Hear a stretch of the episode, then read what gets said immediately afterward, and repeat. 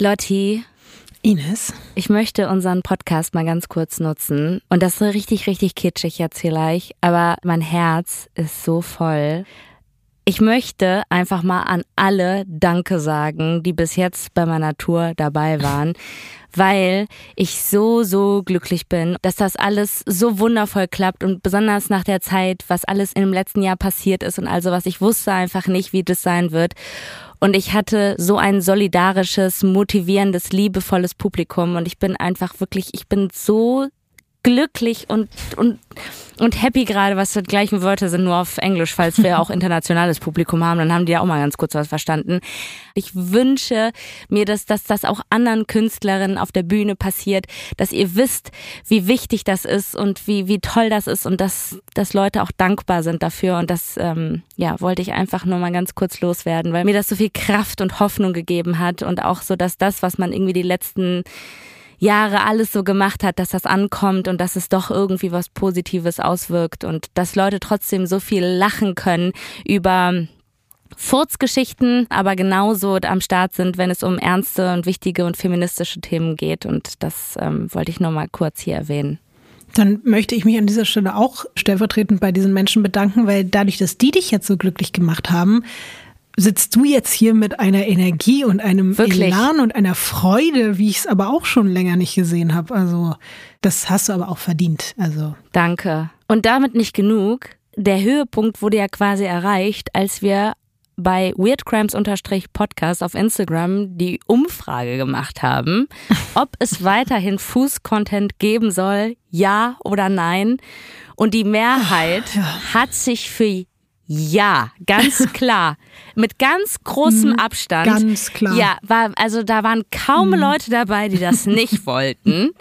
Es ist eindeutig, die Leute lieben den Fuß-Content. wollen wir mal ganz kurz sagen, dass, wie es wirklich war? Also 59 zu 41, oder? Absoluter Gewinner. Auf jeden Fall war es unfassbar knapp. Es war wirklich sehr, sehr knapp. Ich gratuliere dir trotzdem an dieser Stelle, weil im Endeffekt ist der Fuß-Content deiner. Also viel Spaß weiterhin damit. Du hast jetzt die offizielle Legitimierung bekommen. Danke. Äh, ich hätte auch noch eine kleine News an, deiner, äh, an dieser Stelle. Auch eine Good News. Nee. Nein. Nee, ich schäme mich ein bisschen. Ich glaube, ich sollte niemals Profilerin werden oder irgendwas mit Ermittlungen zu tun haben, denn du erinnerst dich, als du neulich sprachst von dem potenziellen Serienmörder, der dir pfeifend auf der Ja. Straße begegnet ist und ich der festen Überzeugung war, dass das mein Stiefvater ist, ist mir ein riesengroßer Fehler unterlaufen. Denn es gibt einen Punkt, der zu 1000 Prozent dagegen spricht, dass mein Stiefvater dieser Mensch war. Kann gar nicht Und pfeifen. obwohl ich, das ist der Punkt. Wie Nein. krass ist es? Mein Stiefvater kann nicht pfeifen. Lotti, es ging doch nur ums Pfeifen. Ich weiß, Ines. Bitte schrei mich nicht an. Ich schwöre dir, ich schicke meiner Mutter eine Sprachnachricht, sag so, Mama, stell dir vor, Ines hat Felix auf der Straße getroffen. Das muss er gewesen sein. Pfeifend, mit den Klamotten und bla und sowieso und so weiter und so fort. Und dann ist meine Mutter zu ihm hingegangen und hat gesagt, pfeif mal was für Lotti. Und dann sagt er, ich kann nicht pfeifen. Und dann ist all das komplette Kartenhaus in sich zusammengebrochen. Und ich war so, was? In meinem Kopf, ich kenne den Menschen seit fast 20 Jahren, ist der Typ ein Pfeifer. Der, der läuft pfeifend durch die Gegend. Und dann hat meine Mutter mich darauf hingewiesen, dass der ein singender Mensch ist. Der singt und trällert, aber der pfeift nicht. Der hat noch nie gepfiffen. Also, ciao, Fall ist gelöst. Es war nicht mein Stiefvater. Sorry. Ich bin so verwirrt jetzt gerade, wirklich auf so vielen Ebenen. Also wie man wirklich diese Verwechslung machen konnte und dann weiß ich nicht mal, was der Unterschied zwischen, wenn du sagst, dass du eigentlich gedacht hast, dass er pfeift und jetzt kommt so ein Trällern dazwischen, weiß ich nicht mal, ob man vielleicht sogar auch Vielleicht verwechseln hast könnte. du auch und einen trällernden Menschen und Ja, keinen eben. pfeifenden Menschen gehabt. Vielleicht Und am war Ende war es doch mein Trällern. Stiefvater. Ja. Ja, wow. Okay, kann dann nicht fangen mehr. wir jetzt Das wieder von vorne zu- an, ist mir Ines. zu absurd. Wir sind ein ganz schlechtes Ermittlungsteam, sage ich dir, wie es ist. Von Studio Womans. Das ist Weird Crimes.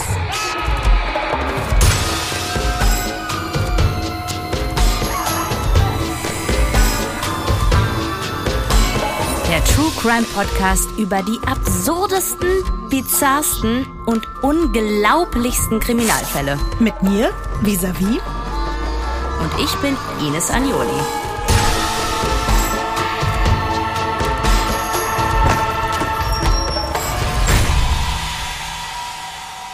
Diesmal die Frau ohne Gesicht. Ines. Lotti. Wir sind jetzt einige Folgen in der Weltgeschichte umhergereist. Mhm. Wir waren unter anderem in Brasilien, wir waren in Schweden, wir waren in Südkorea, in Hawaii. Wow, das war so schön. Es war wirklich toll. Aber langsam ist mal wieder Zeit, nach Hause zurückzukehren. Kastrop Rauxel. Duisburg. Nee, nicht ganz nach Hause. Ich habe jetzt erstmal Deutschland als größeres Zuhause gesehen.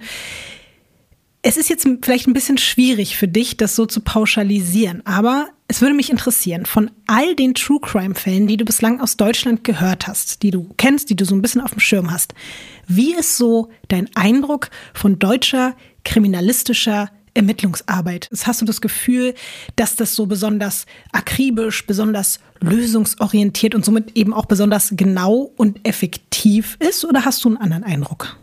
Ich glaube, wenn ich jetzt sagen würde, ja, die sind alle doof und so, die machen ja gar keine Arbeit, dass das auch einfach gemein wäre, weil natürlich hört man ja meistens eher so von diesen Crime-Fällen, wo dann da jemand gepennt hat oder sehr viele gepennt haben und aufgrund dessen, weil so viele gepennt haben, ist dann halt große Chaos ausgebrochen. Ähm, deswegen finde ich, kann man das schlecht pauschalisieren. Ich glaube, gerade weil ja auch sehr viele Fälle gelöst werden in Deutschland, dass das eigentlich, dass die die Scheiße im Griff haben. Hin und wieder. Sehr oft. Ja. Ich finde, diesen Ansatz ist zu beantworten ganz gut, weil damit hast du komplett recht. Wir haben ja mal über Mordfallaufklärungsraten gesprochen und da sind wir in Deutschland wirklich ganz, ganz weit vorne. Also wir haben hier im Vergleich zu anderen Ländern wirklich sehr, sehr wenig ungeklärte Mordfälle. Aber in dem Fall, über den wir heute sprechen, kommen die deutschen Ermittelnden in mehreren Bundesländern und verschiedenen Sondereinheiten absolut an ihre Grenzen. Oh nein. 15 Jahre lang versuchen sie das Rätsel einer Verbrechensserie zu lösen, die kein Muster hat.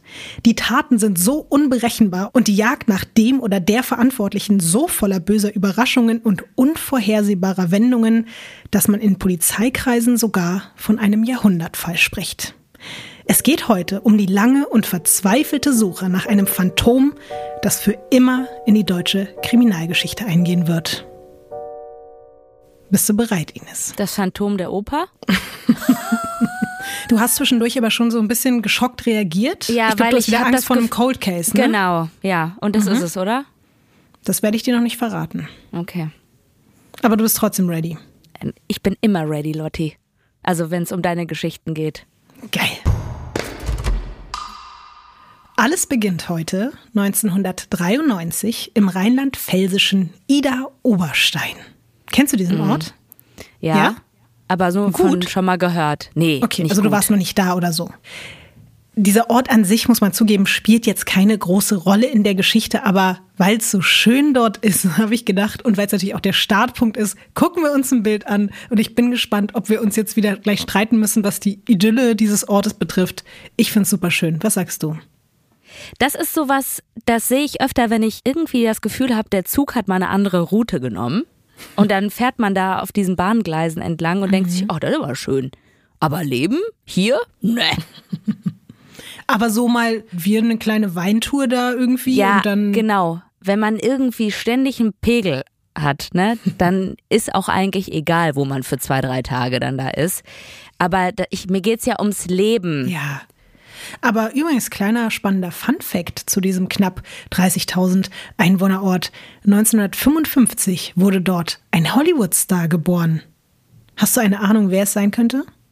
1955, Es ist auch quasi wirklich ein amerikanischer Hollywood-Star, also den man eher als Ami wahrnimmt, weil er es auch quasi ist. Aber ich sag's dir, es gibt viel zu viele, die wir jetzt sonst hier uns noch. Bruce Willis. Ja, Ines, verdammte Scheiße. Es ist Bruce Willis. Wie kommst du denn jetzt darauf? Ich habe keine Ahnung, aber ich hatte wirklich, Schau. ich habe in meinem Gehirn gerade rumgekramt und überlegt, welcher Hollywood-Star irgendwo mal mit irgendwas Deutschem verbunden wurde und da war der irgendwo hat er bei mir irgendeine Gehirnzelle hat da gerade so ein Schild hochgehalten mit Bruce Willis und das habe ich aufgenommen. Ich glaube, es gibt aber auch ungefähr 25 RTL-Explosiv-Beiträge dazu, weil alle so stolz sind, dass er in Ida Oberstein geboren wurde. Und nur mal ganz kurz, vielleicht habt ihr es ja nicht mitbekommen, aber Bruce Willis hat sich jetzt aus dem Showbusiness zurückgezogen und an dieser Stelle gute Besserung und danke für all die tollen Filme. Auch von mir an dieser Stelle. Er ist übrigens äh, als Sohn einer deutschen und eines amerikanischen Soldaten dort zur Welt gekommen und 2007 hat ihn die Stadt Ida Oberstein zu ihrem Sonderbotschafter ernannt. Mhm. Und in diesem bis dahin sonst wirklich sehr idyllischen Örtchen geschieht 1993 ein grausames Verbrechen. Ich gehe wie immer nur so viel darauf ein, wie es nötig ist. Und ich weiß, dass sich viele über so Triggerwarnungen hier freuen. Es wird heute aber immer mal wieder ein paar Stellen geben, an denen Gewalt, Mord und Totschlag erwähnt werden. Also wenn ich so Sachen vorher ankündige wie ein brutales Verbrechen, dann wisst ihr einfach, dass gleich was passiert. Und wenn ihr das nicht hören wollt, dann skippt ihr einfach, wenn nötig, ein paar Sekunden vor. Ich hoffe, das funktioniert so für alle. 1993 findet man eine 62-jährige Rentnerin tot in ihrer Wohnung, erdrosselt mit einem Blumendraht. Die Frau hat alleine gelebt, war eher zurückgezogen und nicht sonderlich vermögend, also eigentlich gar nicht vermögend. Alles, was fehlt, ist ein bisschen Bargeld. Es gibt keine Fingerabdrücke, keine Zeugen. Dieser Draht bringt leider auch keine Erkenntnisse, weil der halt so Massenware aus dem Baumarkt ist. Man vernimmt Familienangehörige, Freunde, die komplette Nachbarschaft, Obdachlose, Drogenabhängige, alles ohne Erfolg. Auch wenn man im Labor einige Kleidungsstücke oder auch Tassen aus der Wohnung der Toten untersucht, kommt man einfach nicht weiter. Dafür sind die Methoden der DNA-Analyse einfach noch nicht weit genug und deswegen landen die Sachen in der Asservatenkammer und die Ermittlungen schlafen irgendwann ein bis zum Jahr 2001. Da erreicht nämlich die DNA-Analysetechnik neue Qualitätsstufen und deswegen lässt die Oberstaatsanwaltschaft Bad Kreuznach alle ungeklärten Kapitalverbrechen der letzten Jahrzehnte aus dieser Region nochmals per molekularbiologischen Analysen überprüfen. Und auch den Fall der ermordeten Rentnerin acht Jahre zuvor holt er quasi aus der Versenkung zurück. Und es gibt ein Ergebnis, ein unerwartetes sogar.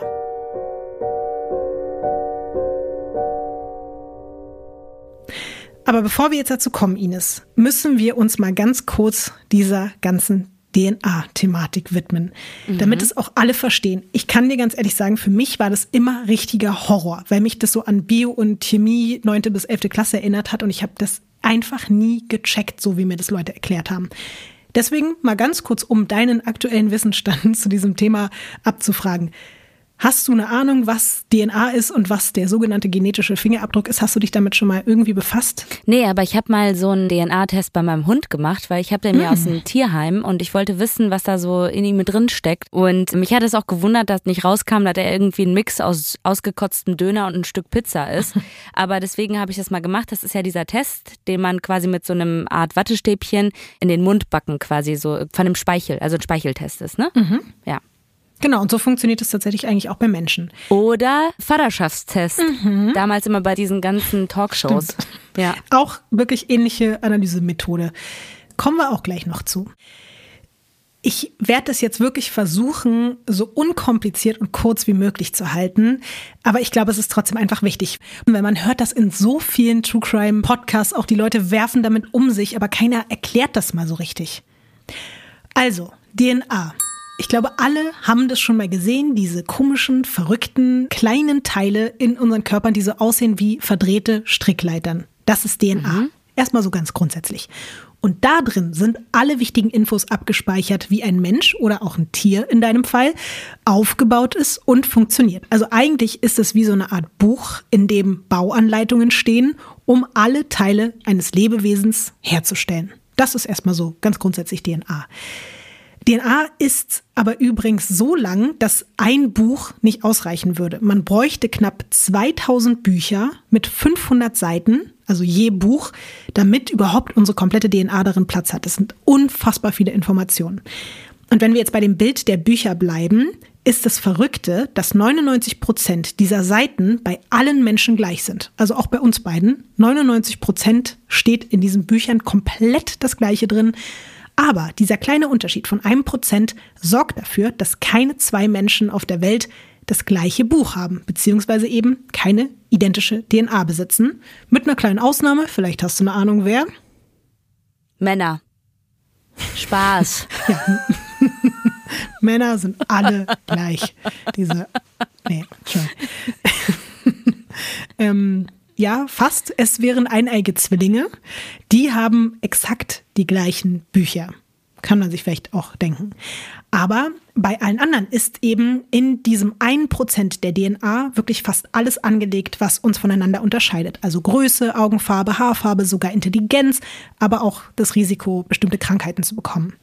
In all unseren Büchern sind also Milliarden von Buchstaben aneinandergereiht und absolut identisch, aber auf ein paar Seiten ist die Reihenfolge dieser Buchstaben komplett einzigartig und anders als bei allen anderen Menschen auf der Welt. Und weil das eben für so viele True Crime Fälle und auch für unseren heutigen eine extrem wichtige Rolle spielt, auch noch mal was zur kriminalistischen Auswertung der DNA. In den 50ern haben WissenschaftlerInnen eigentlich eher durch Zufall den Grundstein eines der wichtigsten Werkzeuge der modernen Spurensicherung entwickelt, nämlich den genetischen Fingerabdruck. Um den genetischen Fingerabdruck einer Person zu bekommen, wird diese DNA, also das Buch, erstmal zerlegt. Und das macht man mit Enzymen. Wir stellen uns das jetzt mal vor, wie mit so einer Art chemischen Schere wird das alles komplett zerschnitten. Ich mache währenddessen kleine Schneide-Schnippschnapp-Bewegungen. Siehst du die, Ines? Mhm. Wie so ein ja, kleiner okay, Krebs. Ja, ich kam mir gerade vor wie so eine Kindergartenerklärerin, die so, weißt du, dazu noch Bewegungen macht und Geräusche. Hast du es bis jetzt alles gut verstanden? Ja, und ich bin einfach fasziniert, weil ich muss ganz ehrlich sagen, guck mal, es gibt Leute, die entwickeln diesen DNA-Test, ne? Die verstehen diese ganze mhm. Materie, die können das, was du alles gerade im Internet recherchiert hast, das haben die entwickelt und erforscht.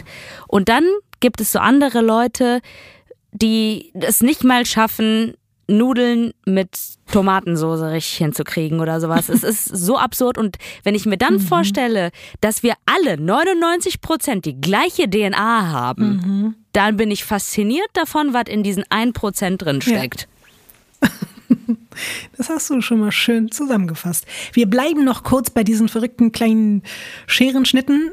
Daraus entstehen dann Bruchstücke und aus diesen Bruchstücken ergibt sich ein Muster und das wiederum ist genauso einmalig wie ein Fingerabdruck. Kann man sich übrigens wirklich ein bisschen wie so ein Strichcode vorstellen und kein Mensch stimmt in diesem Muster mit einem anderen überein.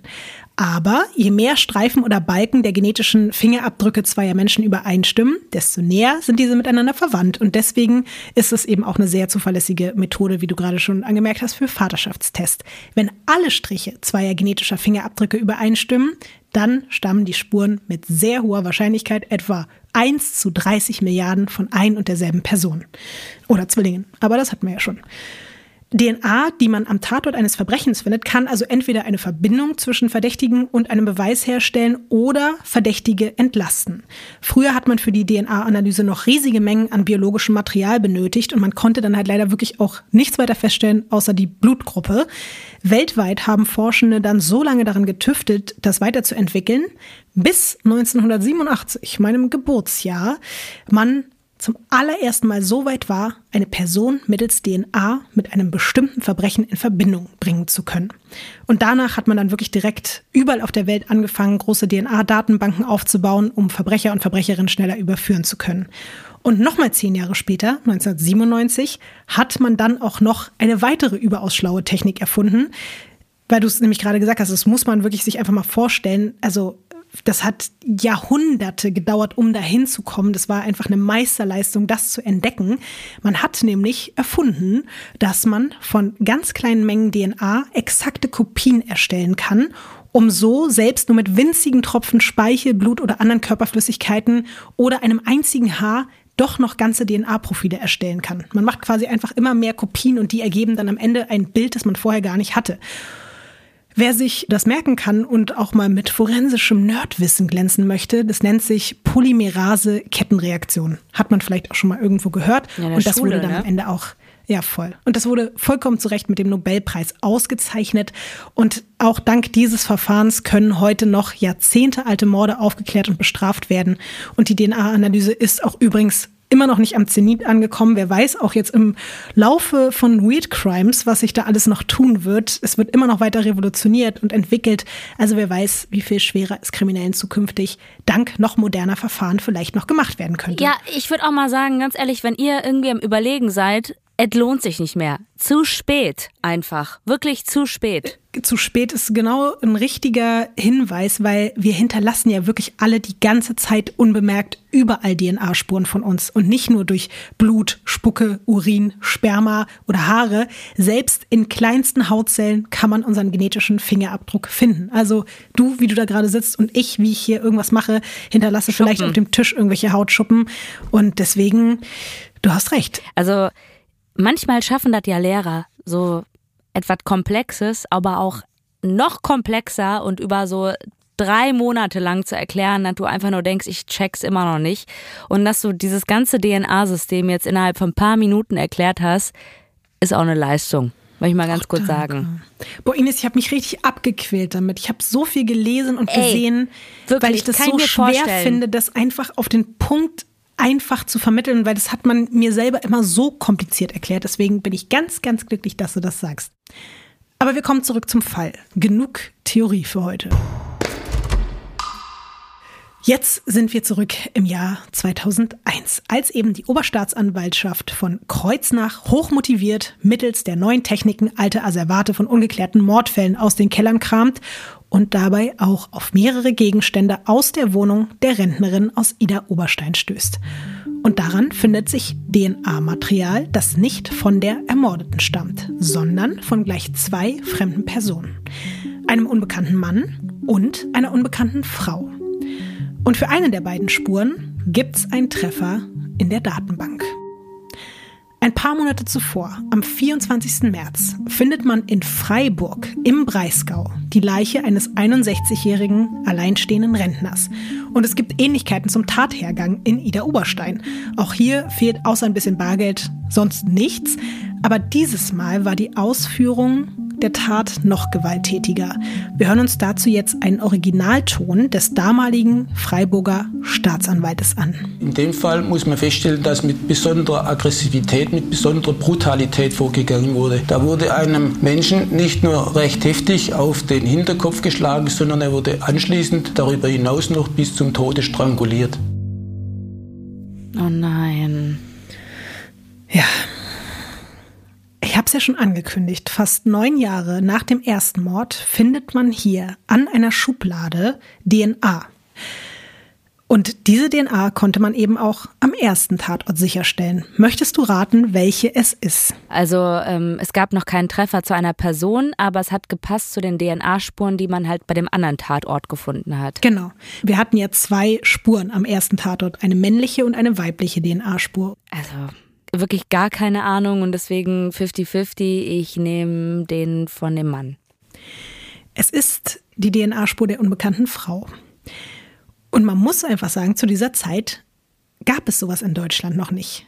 Eine Serienmörderin, die scheinbar ohne Berührungspunkte, also ohne private Berührungspunkte mit den Opfern dann auch noch so skrupellos und gewaltsam vorgeht wie in diesen beiden Taten und eben nicht wie die meisten Täterinnen eher jetzt mal in ganz großen Anführungszeichen mildere Mordmethoden und dann auch eher im engeren Familienkreis wählt.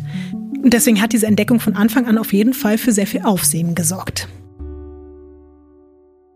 Es bleibt aber auch weiter ungewöhnlich. Nur ein paar Monate später taucht diese unbekannte Frau dann in einer Kleingartenanlage in Budenheim auf. Das ist so knapp eine Stunde von Ida Oberstein entfernt. Und sie bricht dort zwei Vorhängeschlösser eines Wohnwagens auf und hinterlässt Widerspuren. Worauf, das zeige ich dir jetzt mal anhand eines Bildes. Keks? Das ist ein Keks. Ja. Also finde ich, ich habe mich eh gefragt, was ist passiert? Also ist da irgendwas passiert oder ist die da einfach in Anführungszeichen nur eingebrochen und dann hat die Kekse gegessen oder was? Für die Mordkommission ist es auf jeden Fall auch wieder etwas sehr Ungewöhnliches, weil sowas erlebt man halt nicht alle Tage, dass man die DNA einer anscheinend Doppelmörderin so random in irgendeiner Kleingartenanlage auf Keksresten findet.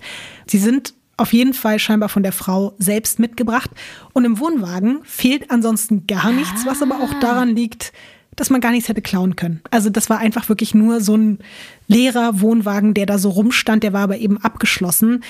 Man weiß also nicht genau, was die unbekannte weibliche Person von den Behörden jetzt schon kurz UWP genannt, dort wollte. Vielleicht wollte sie einfach nur dort übernachten, hat irgendwie einen Platz gebraucht zum Schlafen und hat sich dort versteckt. Das ist so ein bisschen die Theorie. Und hat dann ihren Keks vergessen, in den sie reingebissen hat, oder was? Vielleicht hat sie sich auch gar keine Gedanken darüber gemacht, dass sie jetzt auf diesem Keks irgendwelche Spuren hinterlassen hat. Also hat das einfach nicht in Betracht gezogen, dass das eine Spur von ihr sein könnte. Weißt du? Das glaube ich nicht. Das glaube ich einfach nicht. Dass der Keks da geblieben ist, das ist bewusst passiert. Vielleicht magst du recht haben, vielleicht auch nicht. Wir werden sehen.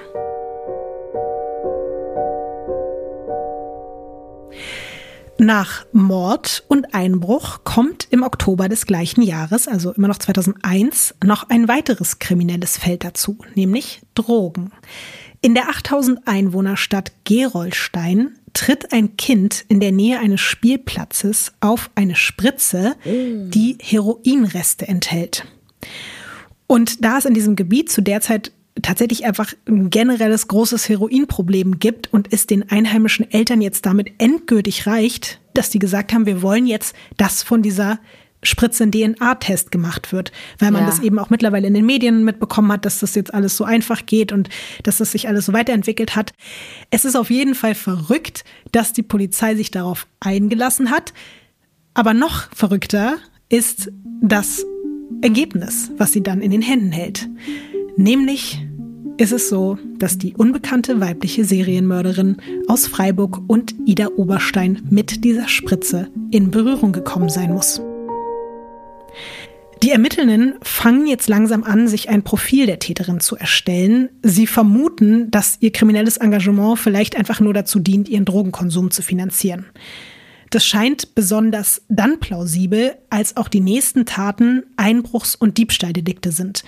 2003 bricht sie in ein Bürogebäude in Offenbach ein und klaut dann auch noch ein Auto in Heilbronn. 2004 verübt sie einen weiteren Büroeinbruch in Freiburg. Was sie jetzt sonst noch so treibt, das weiß man nicht genau, aber zumindest hinterlässt sie halt bei diesen drei Aktionen wieder DNA. Im Vergleich zu den Morden sind es natürlich alles nur Bagatelldelikte und der Fokus liegt darauf zu klären, wer hat die Rentnerin und den Rentner getötet. Und deswegen, Ines, welche deutsche Instanz darf bei ungelösten Kriminalfällen niemals fehlen?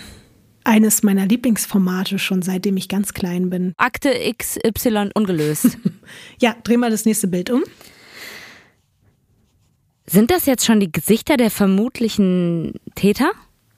Nein, das sind die beiden Getöteten Ah. aus dem Jahr 1993 und das Mordopfer von 2001.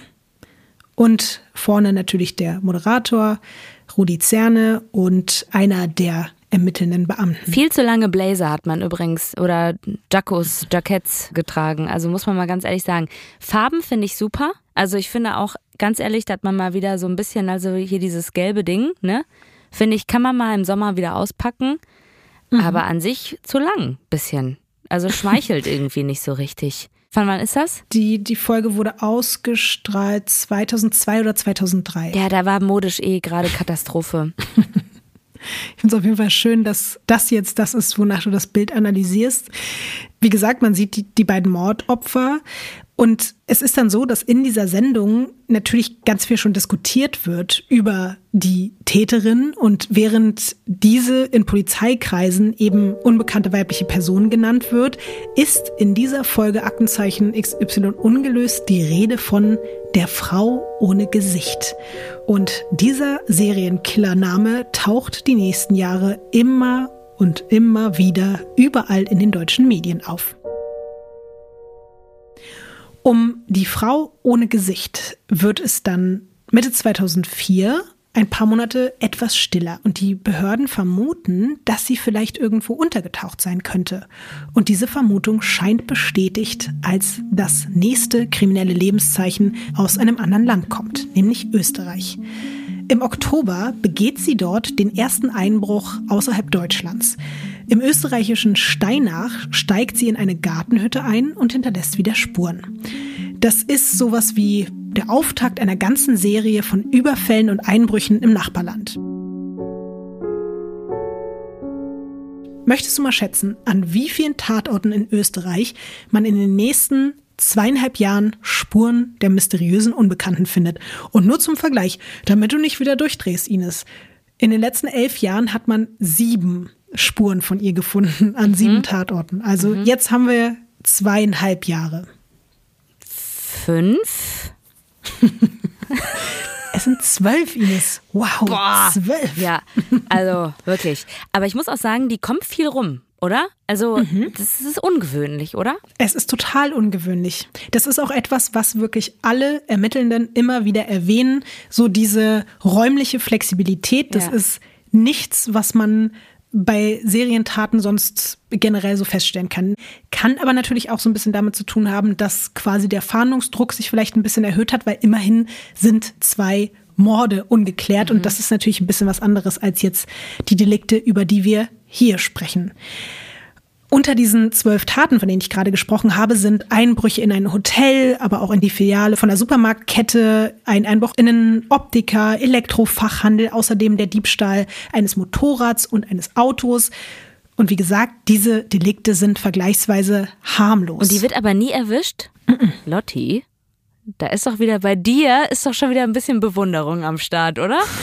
Da, da ist doch schon wieder ein bisschen so, dass ihr denkt, hör mal, die ist doch genial, die Frau, oder? Sie hat ein Auto geklaut. Das ja, und wurde nicht erwischt, ja. Ja, wie findest du das? Also, wenn man jetzt auch mal überlegt, guck mal, das ging 1993 los und wir sind jetzt hier so im Jahr 2004. Das sind schon elf Jahre, in denen jetzt hier einige kriminelle Akte vollzogen wurden, schafft auch nicht jeder. Du redest mit jemandem, der direkt beim ersten Mal, als er ein Mundspray geklaut hat, erwischt wurde. Also ich frage mich eh immer, wie kann das überhaupt funktionieren? Mir geht es auf jeden Fall ähnlich. Ich würde wahrscheinlich auch nach der ersten vollzogenen Tat abgeführt werden. Aber in diesem Fall zieht die unbekannte Frau das wirklich sehr, sehr erfolgreich durch. Und wir haben ja jetzt gerade schon gesagt, die Delikte sind vergleichsweise harmlos, aber trotzdem ist das Ganze jetzt sogar zu einer europäischen Angelegenheit geworden, weil auch die österreichischen Ermittlungsbehörden natürlich versuchen, eine Erklärung zu finden, aber die sind komplett ratlos über das fehlende Muster der Täterin. Und dazu hören wir uns mal einen kleinen Ausschnitt eines Interviews mit dem Chefermittler aus Oberösterreich an. Nicht einmal bei den Einbruchsdiebstählen, bei den Eigentumsdelikten in Österreich ist wirklich ein Muster erkennbar, denn sowohl die Vorgangsweise ist äußerst unterschiedlich und reicht von äh, Fenster einschlagen äh, bis, bis Schloss abdrehen, als auch das Diebsgut ist nicht einheitlich. Also, auch hier ist, sind verschiedenste Gegenstände gestohlen worden, sodass auch hier keine Linie erkennbar ist. Also die einzige Linie, die es gibt, ist eben, dass es keine Linie gibt. Und das macht den Fall auch wirklich so ungewöhnlich. Und weil das alles noch nicht kompliziert genug ist, kommt zu Deutschland und Österreich ein weiteres Land dazu. Im französischen, ich hoffe, ich spreche es richtig aus, Arbois, das ist so knapp drei Stunden mit dem Auto aus Freiburg, wird eine Gruppe vietnamesischer Edelsteinhändler von einer Räuberbande brutal angegriffen. Mehrere tausend Euro, Schmuck und Goldbarren werden dabei erbeutet. Wer hat denn Goldbarren mal ebenso dabei? ja, halt so Edelstein- und Goldhändlermenschen, Ines. Aber Goldbarren ist auch schon, also wirklich, das transportierst du nicht so, würde ich jetzt mal sagen. Deswegen ist es ja auch kein Zufall, dass man dann mit solchen Goldbarren von einer Räuberbande brutal angegriffen wird, würde ich jetzt mal sagen. Es werden, wie gesagt, Schmuck, Bargeld und auch Goldbarren erbeutet. Aber was ich und natürlich auch die Polizei noch viel interessanter finden, ist, dass man auf einer sichergestellten Beretterpistole eine DNA-Spur finden kann. In der französischen Datenbank gibt es keine Übereinstimmung aber dann ein Treffer in der deutschen Datenbank. Die Frau ohne Gesicht hat wieder zugeschlagen.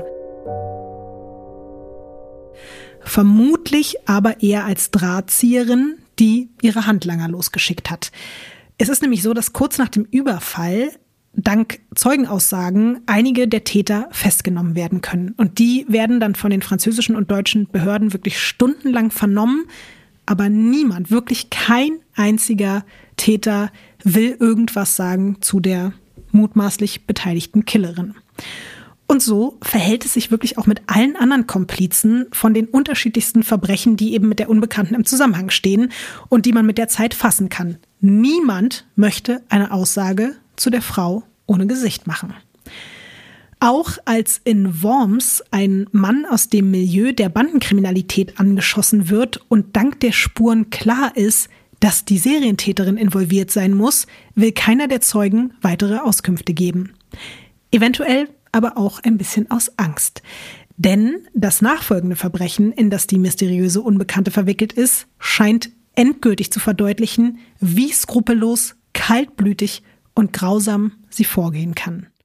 Am 25.04.2007 machen eine junge Polizeibeamtin und ihr Kollege eine Pause im Streifenwagen. Dieser steht auf dem Parkplatz der Theresienwiese in Heilbronn und da finden sonst so Volksfeste statt. Es ist wirklich helllichter Tag und aus nächster Nähe und vollkommen unvermittelt wird auf die beiden geschossen. Die 22-jährige Polizistin stirbt sofort. Ihr Kollege überlebt schwer verletzt, kann sich aber später an nichts mehr erinnern. Man stellt später fest, dass Waffen, Munition und Handschellen der beiden gestohlen worden sind, aber ansonsten halt nichts. Also man kann ansonsten kein Motiv finden, man kann ansonsten auch erstmal auf den ersten Blick keine Spuren finden. Vor allem gibt es aber keinen einzigen Augenzeugen oder Augenzeuginnen und das ist wirklich komplett verrückt, weil neben dem Parkplatz gibt es einfach zwei stark frequentierte Radwege. Es war wie gesagt helllichter Tag. Alle möglichen Leute haben gerade ihre Autos geparkt und auf dem Neckarkanal, der da direkt daneben ist, sind Schiffe gefahren. Am Kanal haben Angler rumgesessen und geangelt und Menschen haben Geschäfte für ein Frühlingsfest aufgebaut. Aber trotzdem hat niemand irgendwas gesehen. Aber gab es irgendein Verbrechen? Also warum hat man überhaupt auf die geschossen? Also gab es irgendwie. Ja, das ist ja genau die Frage. Nein, die beiden saßen im Auto, haben wie gesagt Mittagspause gemacht und plötzlich kam aus dem Hinterhalt jemand, wahrscheinlich, so vermutet man, zwei Täter, Täterinnen und haben aus zwei Richtungen auf die beiden geschossen. Ohne dass es vorher irgendwas gab. Also die hatten ja, wie gesagt, gerade Pause und waren ja auch nicht dabei, irgendwas zu ermitteln oder so. Das klingt auf jeden Fall so richtig, keine Ahnung, nach so einem Plan von so einer Underground-Crew möchte jetzt nicht diese drei Buchstaben sagen, aber auf jeden Fall irgendwas so von wegen Fuck the System. Wir sind richtig abgefuckt von allem und wir wollen das einfach nur crashen und alle verwirren. Aber hier steckt eigentlich nichts so richtig dahinter. Du hast vollkommen recht. Das ist auch wirklich so eine skrupellose Tat gewesen, dass sehr viele Menschen alles vermutet haben und natürlich auch geguckt haben, hat es einen politischen Hintergrund, ja. hat es einen gesellschaftlichen Hintergrund. Aber Jetzt kommt's halt wieder. Es hat, wie gesagt, niemand was gesehen. Es wird eine Soko gegründet, Soko Parkplatz. Es sind knapp 1200 Hinweise eingegangen, denen auch wirklich nachgegangen wird. Aber keiner bringt die Ermittelnden weiter, bis ein paar Monate später doch ein bisschen Hoffnung aufkeimt. Es ist ein winziges Beweismittel, das erst nach langer akribischer Arbeit gefunden und entschlüsselt werden kann. Und zwar an folgendem Gegenstand, den du jetzt mal umdrehen kannst. Das ist ein Tatortfoto und da sieht man quasi das wichtigste Beweismittel. Ein Auto? Mhm. Aber es ist das Polizeiauto, ne? Genau, es ja. ist auch wirklich genau das Polizeiauto, in dem die beiden drin saßen. Und an einer der Türen dieses Polizeiautos findet man den genetischen Fingerabdruck der Frau ohne Gesicht. Was? Also ja. die waren so nah dran, die waren an dem Auto, haben die erschossen und sind abgehauen und es hat keiner gesehen. Niemand. Alle Menschen, die dort in der Umgebung waren, wurden befragt. Es gab maximal Ohrenzeugen, die Schüsse gehört haben, aber es hat niemand gesehen. Und das, obwohl man dann eben ihre DNA sogar am Autogriff an der Tür dort entdeckt. Du kannst dir vorstellen, genauso wie es dir jetzt geht, drehen wirklich alle komplett durch. Also mit alle meine ich jetzt alle Menschen, die beruflich darin involviert sind, also die in diesen Fällen ermitteln, aber natürlich auch die komplette Gesellschaft, aber auch die Medien. Und Überall, sogar mittlerweile weltweit, wird über diese Tat und auch die gesuchte unbekannte Täterin berichtet, weil es sowas einfach auch so selten gibt, dass eine Frau so dermaßen kaltblütig und skrupellos wahnsinnig vorgeht. Und natürlich wird auch das jetzt wieder bei Aktenzeichen XY ungelöst thematisiert und daraus hören wir uns jetzt mal einen Originalton an. Herzlich willkommen, liebe Zuschauer, zu einer neuen Ausgabe von Aktenzeichen XY. Mein Name ist Rudi Zerne. Ein Phantom geistert durch die Akten der Polizei. Eine Frau ohne Gesicht und ohne Namen. Ganz Deutschland fragt sich, ist sie die Mörderin von Michelle Kiesewetter? Michelle Kiesewetter ist die junge Polizistin, die letztes Jahr in Heilbronn ermordet wurde. Jetzt jagt die Polizei eine der mysteriösesten Gestalten der deutschen Kriminalgeschichte. Wir werden heute ausführlich darauf eingehen. Und durch diesen dann doch sehr langen und ausführlichen Beitrag bei Aktenzeichen XY ungelöst bekommt die Frau ohne Gesicht noch einen weiteren Spitznamen, nämlich das Phantom von Heilbronn. Einen der damaligen Chefermittler der Soko Parkplatz stört diese Bezeichnung aber sehr, weil der sagt halt einfach, sie sei kein Phantom, die Frau existiert und das weiß man und Phantom sei in diesem Kontext einfach irreführend. Er bleibt bei UWP, also unbekannte weibliche Person. Insgesamt gibt es jetzt übrigens schon vier Sonderkommissionen in Baden-Württemberg, in Rheinland-Pfalz und Österreich, 100 Personen in vier Bundesländern, vier Staatsanwaltschaften und mindestens vier Polizeidirektionen sind in vorderster Dringlichkeit mit der Suche nach dieser Serienmörderin befasst. Auch das gab es so in der Form noch nie. Es wird jetzt übrigens eine Belohnung auch auf Hinweise ausgesetzt, die zur Ergreifung dieser Täterin führen. Willst du mal schätzen, wie viel Geld ausgesetzt wird? Ich würde sagen, nach wirklich dem Schaden, den die schon angerichtet hat, ich würde über 200.000 Euro gehen. Sind wir schon bei Euro? Ja, ja, doch, wir sind schon ja. bei Euro, ja. Ja gut, Ines, die sind dann doch vielleicht noch ein bisschen knausriger gewesen als du. Wir sind bei 150.000 Euro. Ja, okay, aber es ist ja nicht so viel weniger. Ja. Ich fand schon krass, weil oft, wenn man so deutsche Plakate sieht, wo irgendwelche Belohnungen ausgesetzt sind, dann sind das auch bei Mordfällen wirklich oft so 3000 Euro, 8000 Euro. Das beläuft sich oft auf solche mickrigen Summen, sage ich jetzt mal. 150.000 Euro ist schon in der obersten Kategorie. Umso größer die Summe wird, umso mehr weiße, das ist dringend und äh, wir haben die Scheiße hier doch nicht so gerade richtig im Griff. Und ich würde auch sagen, die 150.000 Euro Belohnung sind gerechtfertigt. Es wird nämlich noch krasser. 2008 werden in Heppenheim drei tote Georgier in einem Auto gefunden. Zwei wurden erschossen, einer erstickt. Und was glaubst du, Ines? Wer hat ebenfalls im Auto gesessen? Gesessen? Also nicht an der Tür angefasst, sondern gesessen? Nein, im Auto drin. Langsam regt die mich so auf, ganz ehrlich. Das ist auch zu viel, zu durcheinander. Das ist für mich so maßlos, so mhm. ekelhaft. Das ist ja jetzt einfach nur so random, oder? Mhm das, was du alles sagst, ist auch das, was alle zuständigen Behörden so quält, dass es einfach alles keinen Sinn ergibt und es wird immer komplexer. Also die sagen auch alle, normalerweise mit jeder Spur, die du mehr bekommst in einem Fall, wirst du schlauer. Hier wirst du einfach nur noch verwirrter und denkst dir so, was, was ist denn das jetzt auch noch? Es ist halt so, dass ihre DNA wirklich als einzige Fremd-DNA in dem Auto gefunden wird. Ansonsten die restlichen DNA-Spuren sind nur von den drei Opfern. Was die Täterin aber wahrscheinlich nicht wusste, die Männer waren zwar selbst kriminell und da zieht man dann sozusagen auch die Verbindung zwischen der Frau ohne Gesicht und diesen drei Georgiern, aber einer der drei Männer war als V-Mann für die Polizei tätig, was auch schon wieder super verrückt ist. V-Mann ist Maul Maulwurf genau. oder was? Er war dafür da, der Polizei undercover Informationen zu überliefern. Und deswegen hatte der Wagen dieser drei, mit denen sie unterwegs waren, Ein GPS, ein Peilsender. Und im ersten Moment sind natürlich alle vollkommen aus dem Häuschen und sagen so, oh mein Gott, als sie dann das Auto und die drei Leichen auch finden, wir haben hier wahrscheinlich jetzt die nächsten Infos, die wir bislang hatten, um an dieses Phantom ranzukommen. Aber traurigerweise auf den zweiten Blick bringt selbst das keine neuen Erkenntnisse über das Phantom von Heilbronn, weil man einfach nur sieht, die sind von da nach da gefahren, dann wurden da nochmal irgendwelche Leute eingesammelt, dann hat man sich da mit den anderen Verbrechern getroffen, aber man kann trotzdem immer noch nicht sagen, wo ist die Frau zugestiegen, wann ist sie wieder ausgestiegen, was hat sie gemacht mit diesen Männern? Und wer ist sie vor allen Dingen auch, das kann man alles nicht sagen. Nach nun insgesamt sechs Morden sitzt die Fassungslosigkeit über diese immer weiter eskalierenden Taten dieser Frau sehr, sehr tief und genau auch wie die Verzweiflung darüber, dass man sie einfach nicht fassen kann. Und das zeigt auch die mediale Berichterstattung. Sowohl im öffentlich-rechtlichen als auch auf allen privaten Sendern wird jetzt von der Phantomfrau berichtet. Und ich finde es wirklich sehr, sehr spannend. Man kann sich noch ganz viele alte Fernsehbeiträge angucken darüber.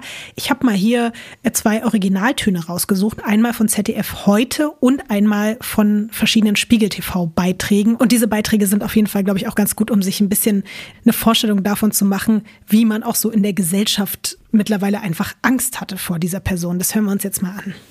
Die Kriminalisten nennen sie die Frau ohne Gesicht. Ein Phantom, ein Jahrhundertfall, wie es bei der Polizei heißt, die inzwischen mit einem ungeheuren Aufwand nach dieser Frau fahndet. Die Unbekannte ist bis heute ein Phantom. Sie hat kein Gesicht, kein Alter. Das einzig Bekannte, sie ist mobil und äußerst brutal. Es ist nur eine Frage der Zeit, bis die Frau ohne Gesicht wieder zuschlägt. Jeder könnte das nächste Opfer sein. Das Phantom bleibt unter uns und vielleicht wird es nie enttarnt. Wow, okay. Wie viel Angst willst du jemandem machen? also, was soll das, oder? Mir ist dabei auch aufgefallen, ich habe früher Spiegel TV-Beiträge geliebt. Ich habe das immer geguckt, aber wenn man so hört, wie die da mit einem reden, ist schon so, okay, alles klar, ihr wollt, dass ich richtig ja. Angst habe, wenn ich auf die Straße gehe. Ja. Wie ist sonst so dein Gefühl nach dem, was du da hörst? Also ja, sehr deutsch irgendwie von den Beiträgen. also es ist einfach so, wir sind alle am Arsch, wir kriegen es nicht hin, vielleicht seid ihr die Nächsten das halt auch so auszusprechen, ne? ihr könntet die Nächsten sein, das finde ich schon wirklich verrückt. Und was ich auch so krass fand, dieser, diese destruktive Haltung, dass man wirklich die Befürchtung hat, diese Frau niemals mehr enttarnen zu können. Immerhin geht das Ganze jetzt schon 14 Jahre und wie du auch schon gesagt hast, es nimmt einfach kein Ende. Jetzt gerade kam bei mir so ein Signal an, ist kein Cold Case, wird gefasst. Echt? Ja, weil ich glaube, was ihr Vorteil, aber auch Nachteil ist, dass sie drauf scheißt. Also, dass sie halt einfach macht und dann kriegen es andere Leute nicht unbedingt mit, aber irgendwann wird ihr ein Fehler passieren und dann wird sie gefasst. Das ist jetzt meine Vermutung. Okay, also ich finde deinen Ansatz interessant. Vielleicht wirst du aber auch wie beim Jokze-Fall jetzt die nächsten zehn Jahre nicht mehr davon loskommen und dir den Kopf darüber zerbrechen müssen. Wir werden sehen. Es geht dann natürlich eben auch direkt weiter. Dieses Mal taucht das Phantom im Saarland auf. Dort wird eine Putzfrau hinterrücks bei der Arbeit niedergeschlagen und ausgeraubt. Sie konnte die Täterin leider nicht sehen, aber auch diesmal wird die DNA der Frau ohne Gesicht am Tatort gefunden. Aber auch so falsch, eine Putzfrau auszurauben. Mhm. Digga, ja, ganz ehrlich. Das ist. Ja. Also, wie mies bist du denn drauf? Und das meine ich halt. Also weißt du, das mhm. ist so, ich habe das Gefühl, die hat sie nicht mehr alle. Also klar, offensichtlich, nach dem, was sie getan hat. Mhm. Aber sie hat keine klaren Gedanken und das ist jetzt auch, glaube ich, nicht so, dass die ähm, sich rächen will oder dass die, keine Ahnung, einen Plan verfolgt, sondern da ist oben, ist, sind nicht alle zu Hause und da wird einfach impulsiv gehandelt. Was ist dein Gefühl? Mhm. Du sagst ja nie irgendwie äh, was dazu und deswegen muss ich dich ja auch mal fragen. Ines, ich rede doch die ganze Zeit. Ich finde es wichtig, dass du hier deine Meinung bzw. deinen Eindruck sagst, weil meiner fließt natürlich auch ein bisschen hier mit rein. Also es ist alles komplett absurd, was da passiert. Es ist komplett krank. Es geht aber, wie gesagt, auch immer weiter und weiter. Deswegen, ich weiß ja, wir können ja nicht acht Jahre darüber reden. Deswegen sind wir jetzt schon wieder zurück in der Nähe von Heilbronn, dort wo eben auch die Polizistin erschossen wurde. Und dort wird eine 45-jährige Krankenschwester tot in einem großen Wasserbecken gefunden. Auch schon wieder. Also, nee. Ja. Ich finde, ja klar. Ich weiß, ich strapaziere jetzt auch deine Nerven, aber es, ja, es ist so. Sie ist entweder ertrunken oder wurde ertränkt. So kommuniziert man das von der Polizei. Der einzige wirkliche forensische Beweis, den man sicherstellen kann, ist die DNA des Phantoms im Auto der Verstorbenen und das war halt nicht weit weg von der Stelle geparkt, an der ihr Körper gefunden wurde. Kurzzeitig wird sogar spekuliert, ob es sich bei der toten Frau um eine Komplizin handeln könnte. Die halt aus dem Weg geräumt werden musste, weil sie sie vielleicht irgendwie auffliegen lassen wollte. Aber das war halt nur eine Theorie und dafür gab es wirklich keinerlei Beweise. Aber das wurde wirklich auch in den Medien diskutiert. Hä? Aber warum? Es wurde immer mal wieder diskutiert, ob das oder der oder die jetzt irgendwie Komplize von ihr sein könnte. Und in dem Fall. Also könnt, hätten auch alle anderen sein können. Ja. Natürlich. Aber klar, dadurch, dass man eben an ihrem Auto dann auch wieder DNA gefunden hat, war dann so, vielleicht haben die irgendwie zusammengearbeitet und sie saß auch öfter dort mit dem Auto oder so, man weiß es nicht. Aber es gab, wie gesagt, keine Beweise.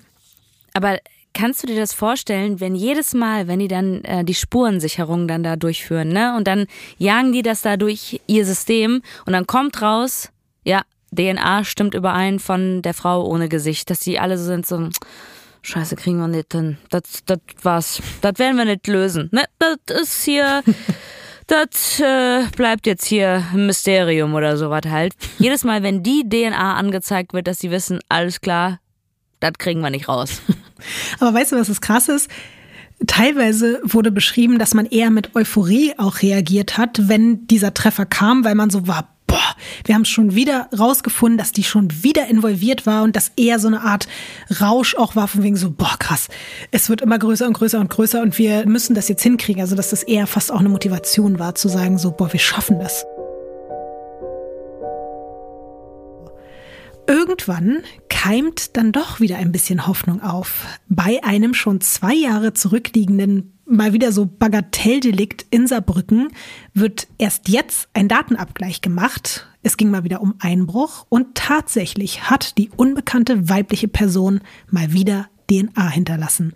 Aber nicht nur das. Dieses Mal haben Zeugen eine Person gesehen.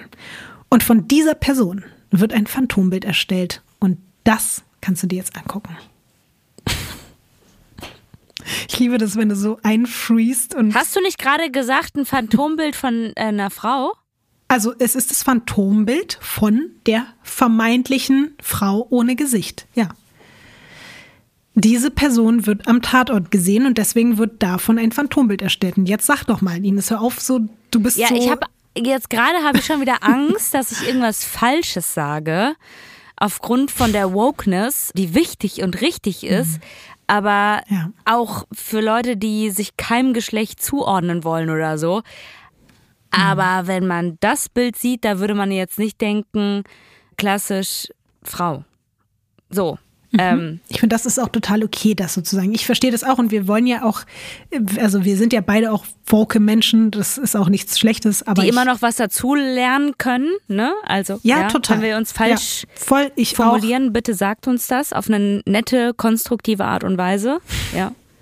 Ja, aber wenn wir jetzt einfach in klassischen, vielleicht auch Geschlechterrollen denken, beschreib mal die Merkmale, die du jetzt siehst und warum du quasi ein bisschen ja. überrascht bist. Sieht aus wie ein Kiffer, Stefan, der, sag ich mal, zwischen 17 und 19 ist, würde ich jetzt mal sagen. Also sehr, sehr jung auch, finde ich. Mhm. Dafür, dass es ja alles schon sehr lange passiert, finde ich, ist es ein sehr krasses Babyface. Mhm. Kurze Haare, sehr männlich und auch ein, muss ich wirklich sagen, ja, ist judgy vielleicht, aber es ist ein sehr komischer Bart, oder? Also die Form mhm. vom Bart ist, habe ich so noch nie erlebt. Ist so, so speziell, ist so von jemandem, der damit auf Shows geht und sagt, ja, ja, ja, das ist, das ist mein Style. Ein Showbart? Ja, es ist für mich, oder so Statement-Bart. Mhm. Oder vielleicht ein angeklebter Bart. Nee. Also sorry, wenn du, wenn du da sagst, da klebe ich mir ein Bart an, dann lass es einfach. Weil ganz ehrlich, das macht dich nur auffälliger als undercover. Also wirklich, das ist, als ob man sich einen Strich unter der Lippe so hinmalt. Hast du schon mal so einen Bart gesehen?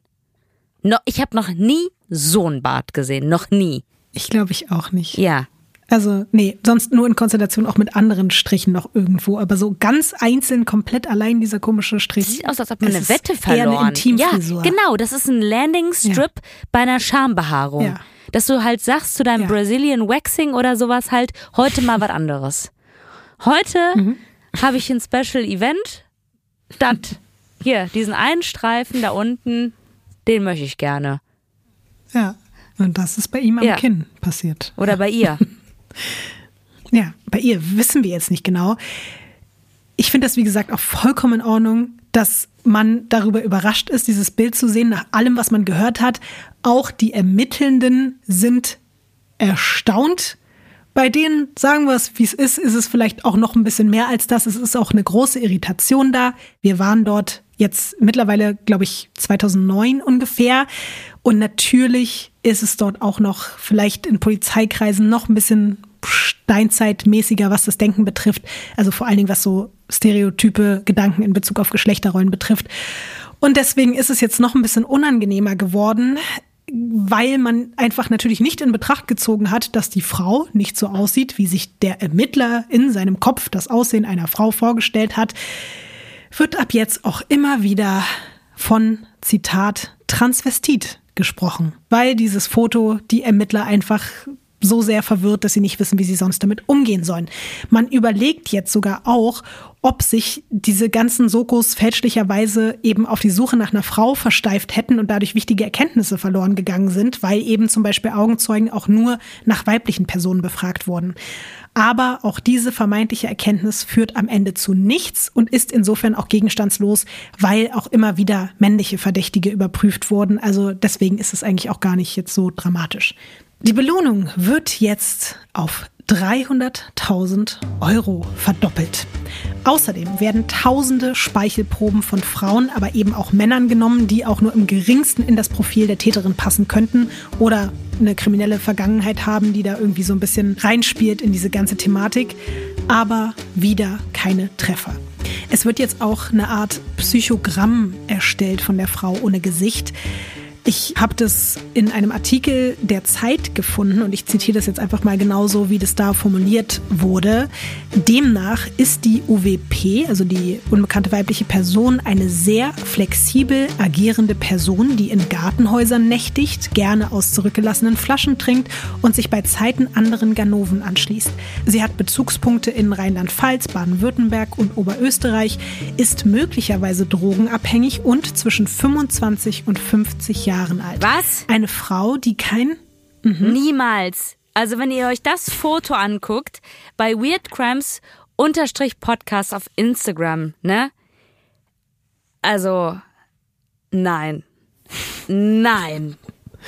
Man hat sich da, glaube ich, nicht so sehr auf das Foto versteift, sondern eher auf so die Tat Vorgänge und auch auf diese Zeit, immer wiederkehrende ja. Flexibilität und genau die Zeitspanne ist natürlich auch ein Riesenthema, ja.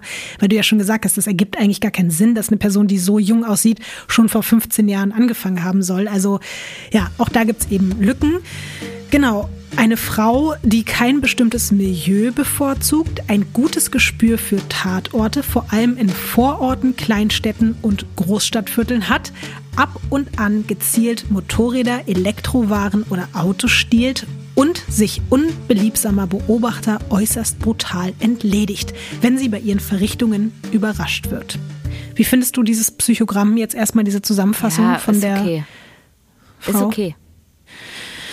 Es gibt übrigens auch noch eine Aussage von einem Profiler vom LKA Baden-Württemberg. Auch der hat damals ein Interview gegeben und auch der hat den Fall und seine Besonderheit nochmal ziemlich schön zusammengefasst, wie ich finde. Und das hören wir uns jetzt auch nochmal kurz an. Der Fall ist mit Sicherheit ein Jahrhundertfall, weil er sehr, sehr außergewöhnlich ist, weil er sehr, sehr bizarr auch ist.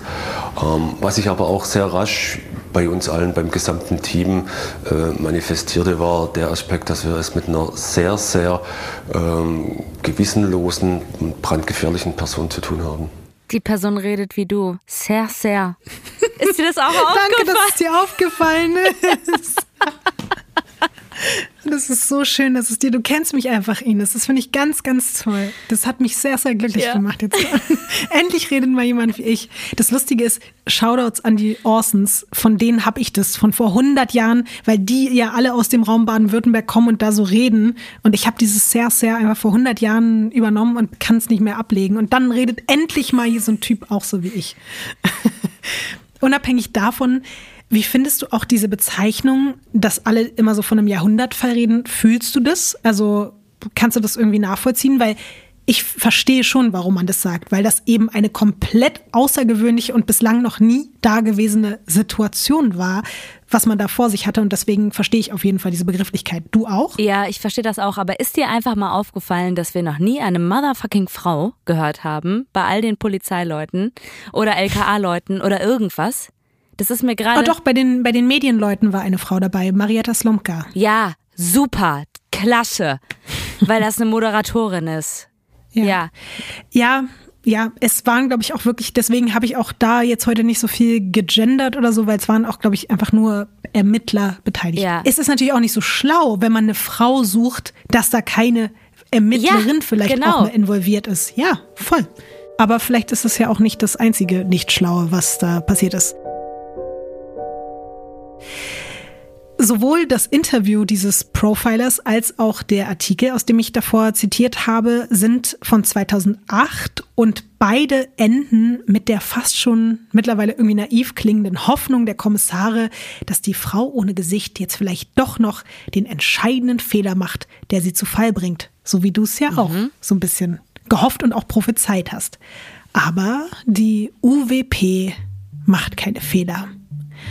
Stattdessen gibt's weitere Leichen. Eine in Österreich und eine in Deutschland. Aber, Ines, diese beiden Toten werden nun tatsächlich zur Aufklärung der mysteriösesten VerbrecherInnenjagd der deutschen Kriminalgeschichte beitragen. Du hattest recht, es ist kein Cold Case. Bist du erleichtert? Ja, weil natürlich will ich auch immer, dass VerbrecherInnen irgendwie geschnappt werden, dass Fälle aufgelöst werden. Also ich denke mir, nicht nur für uns HörerInnen, die privilegiert sind und es einfach sich anhören aus was weiß ich nicht was für Gründen, aber natürlich für die ganzen Familien, Freunde oder was weiß ich nicht was, ist doch das Schlimmste, wenn das nicht gelöst wird und dann halt auch, wenn so Nachrichten verbreitet werden wie, ja, Sie könnten hier die Nächste sein oder sowas halt, dass sowas gestoppt wird und dass natürlich Verbrechen gelöst werden. Also deswegen, ich finde das schon sehr, sehr wichtig und bin deswegen extrem erleichtert. Und auch, dass mein Bauchgefühl mich nicht täuscht.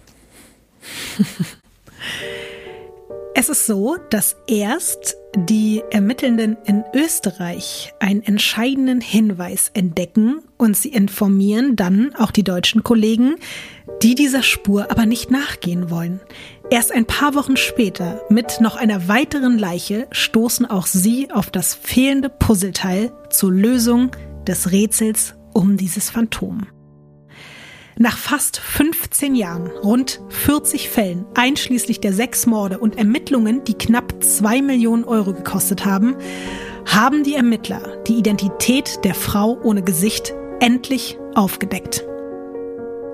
So, und jetzt kriegen wir das Gesicht. Es folgt im März 2009 eine große Pressekonferenz, bei der natürlich wirklich auch MedienvertreterInnen aus der ganzen Welt anwesend sind. Und auch hiervon habe ich dir einen äußerst spannenden Ton mitgebracht, bevor du jetzt hier ein Foto oder irgendwas siehst. Erstmal der Ton von der Pressekonferenz. Was wir Ihnen präsentieren werden heute, ist die Mitteilung, dass das Rätsel um das sogenannte Phantom gelöst ist. Wir haben eine Frau gesucht. Es war eine Frau und wir haben diese Frau auch gefunden. Erstens. Hä? Warum wird da gelacht? Ach, Entschuldigung, Ines, es tut mir leid, aber dein Gesicht war gerade wieder so schön.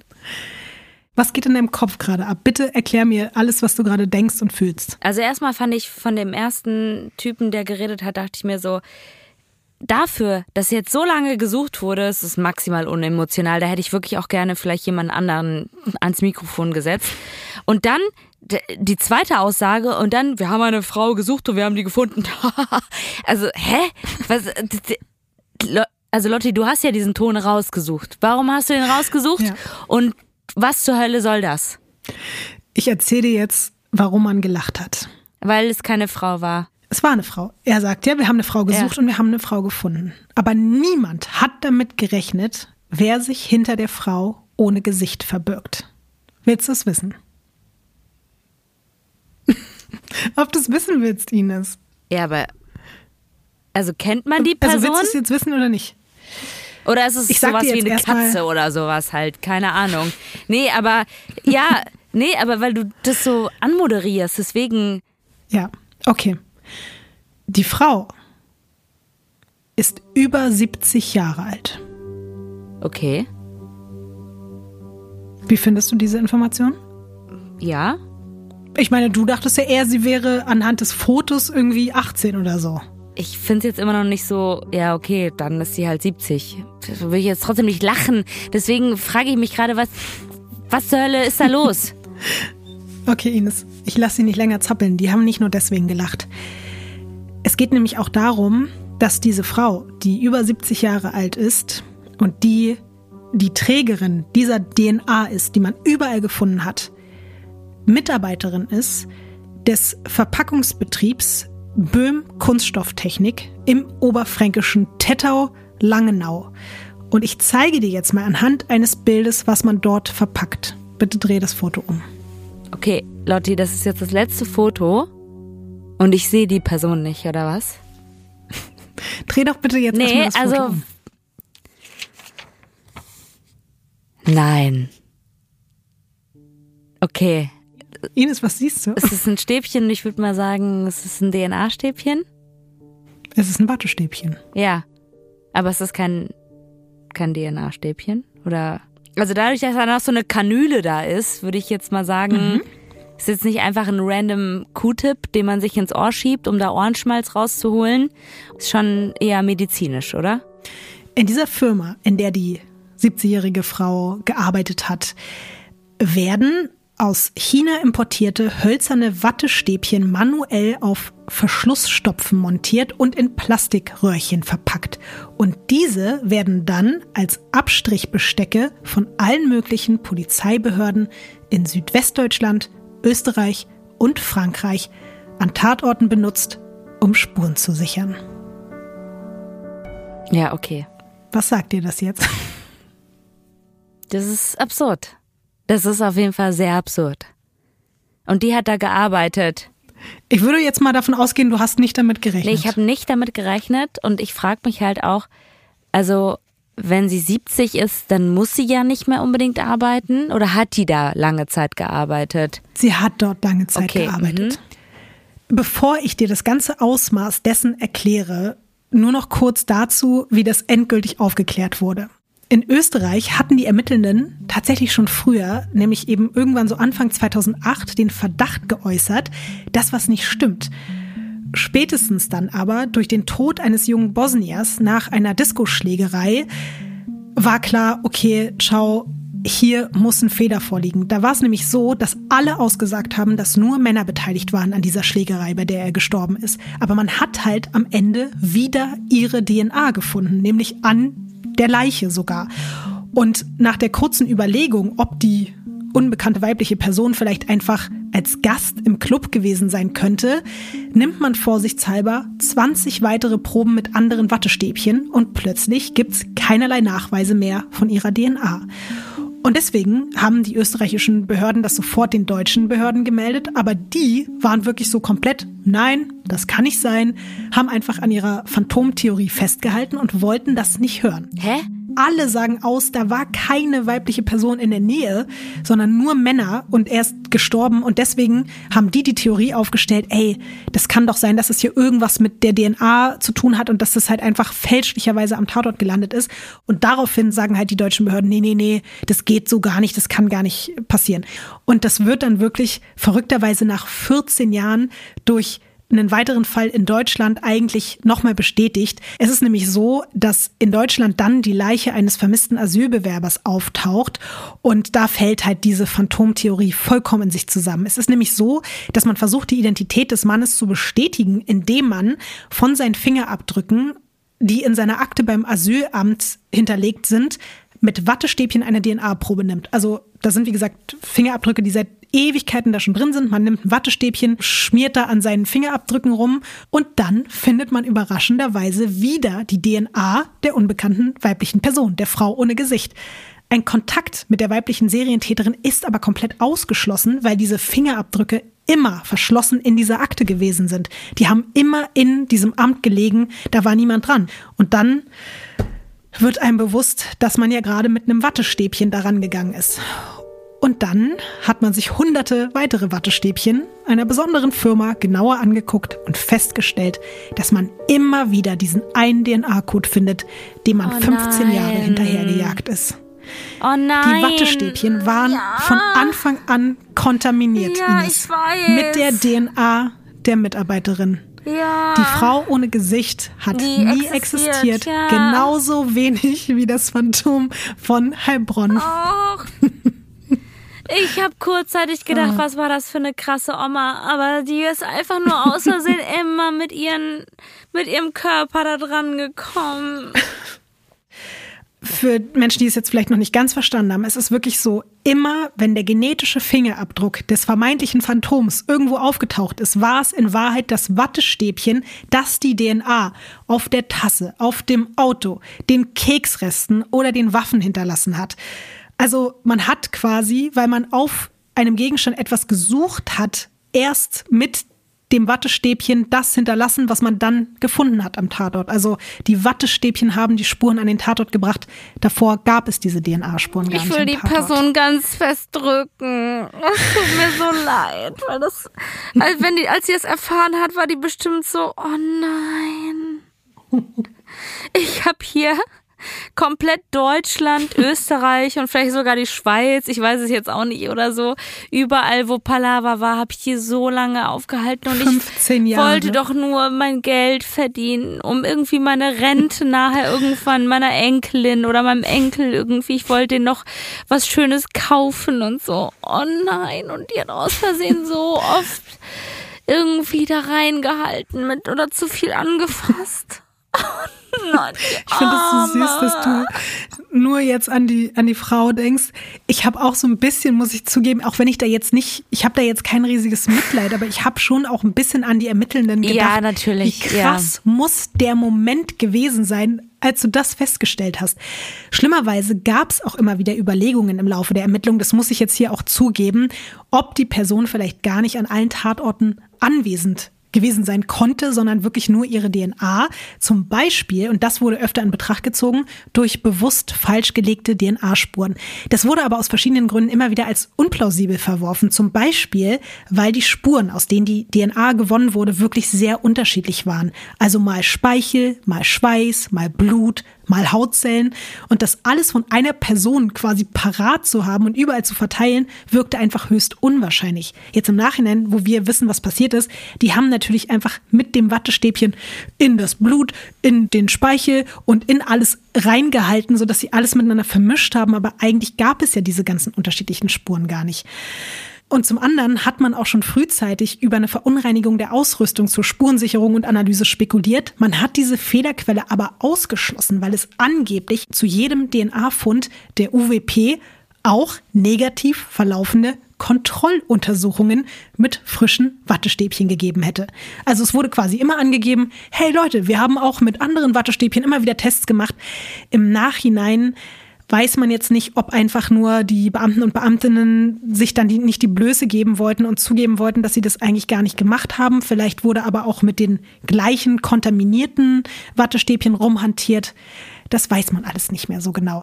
Wie gesagt, ob es diese Kontrolluntersuchung wirklich gegeben hat oder ob man eben ab einem gewissen Punkt vielleicht auch einfach so versessen auf die Vorstellung war, es mit der schlimmsten Serientäterin der deutschen Crime-Historie zu tun zu haben, dass man quasi alle anderen Anhaltspunkte ignoriert hat, das kann man jetzt auch nicht mehr ganz genau sagen. Man spricht da im Nachhinein aus psychologischer Sicht auch von mehreren Phänomenen, die gleichzeitig aufeinander getroffen sind. Ich weiß nicht, ob du schon mal davon gehört hast. Bandwagon, also der sogenannte Mitläufereffekt, und der bezeichnet in der Handlungstheorie die Wirkung, die ein wahrgenommener Erfolg auf die Bereitschaft ausübt, sich den voraussichtlich erfolgreichen Handlungsweisen anzuschließen. Oder auch das Groupthink-Phänomen.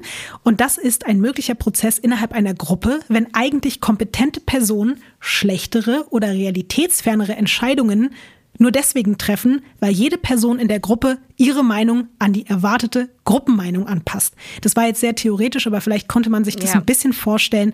Das könnte halt erklären, warum die Polizei, die sich ja auch mit Sachen wie Kontamination eigentlich auskennen, trotz aller Hinweise einfach dazu entschieden hat zu sagen, dass man das als mögliche Lösung einfach ausschließt. Es ist wirklich absurd, wenn man überlegt, über was für einen langen Zeitraum man das immer und immer wieder einfach negiert hat und gesagt hat, nee, nee, nee, das wird nicht so sein. Wir haben hier wirklich eine real existierende Person. Ey, Lotti, das ist der krasseste Plot-Twist, den ich mir jemals vorstellen könnte. Also wirklich, jeder oder jede, die sich schon vor 30, 45 Minuten gedacht hat, nee, da, da kann irgendwas mit den, mit den DNA-Tests nicht stimmen. Deswegen hat die Lotti da auch ganz am Anfang, hat die da drüber geredet. Das war mir schon da klar, dass da irgendwas äh, schief ist. Bitte gerne kommentieren bei weirdcrimes-podcast. Ich finde das sowieso ganz toll, wie aktiv ihr da irgendwie seid in den ganzen Kommentaren. Wir lesen Mhm. uns das sehr, sehr gerne durch und fiebern da auch jedes Mal mit. Aber das, also wirklich, damit habe ich gar nicht gerechnet. So gar nicht. Vielleicht hast du dich gefragt, wie es denn sein kann, dass diese Frau all diese Wattestäbchen mit ihrer DNA kontaminiert hat. Aus Versehen.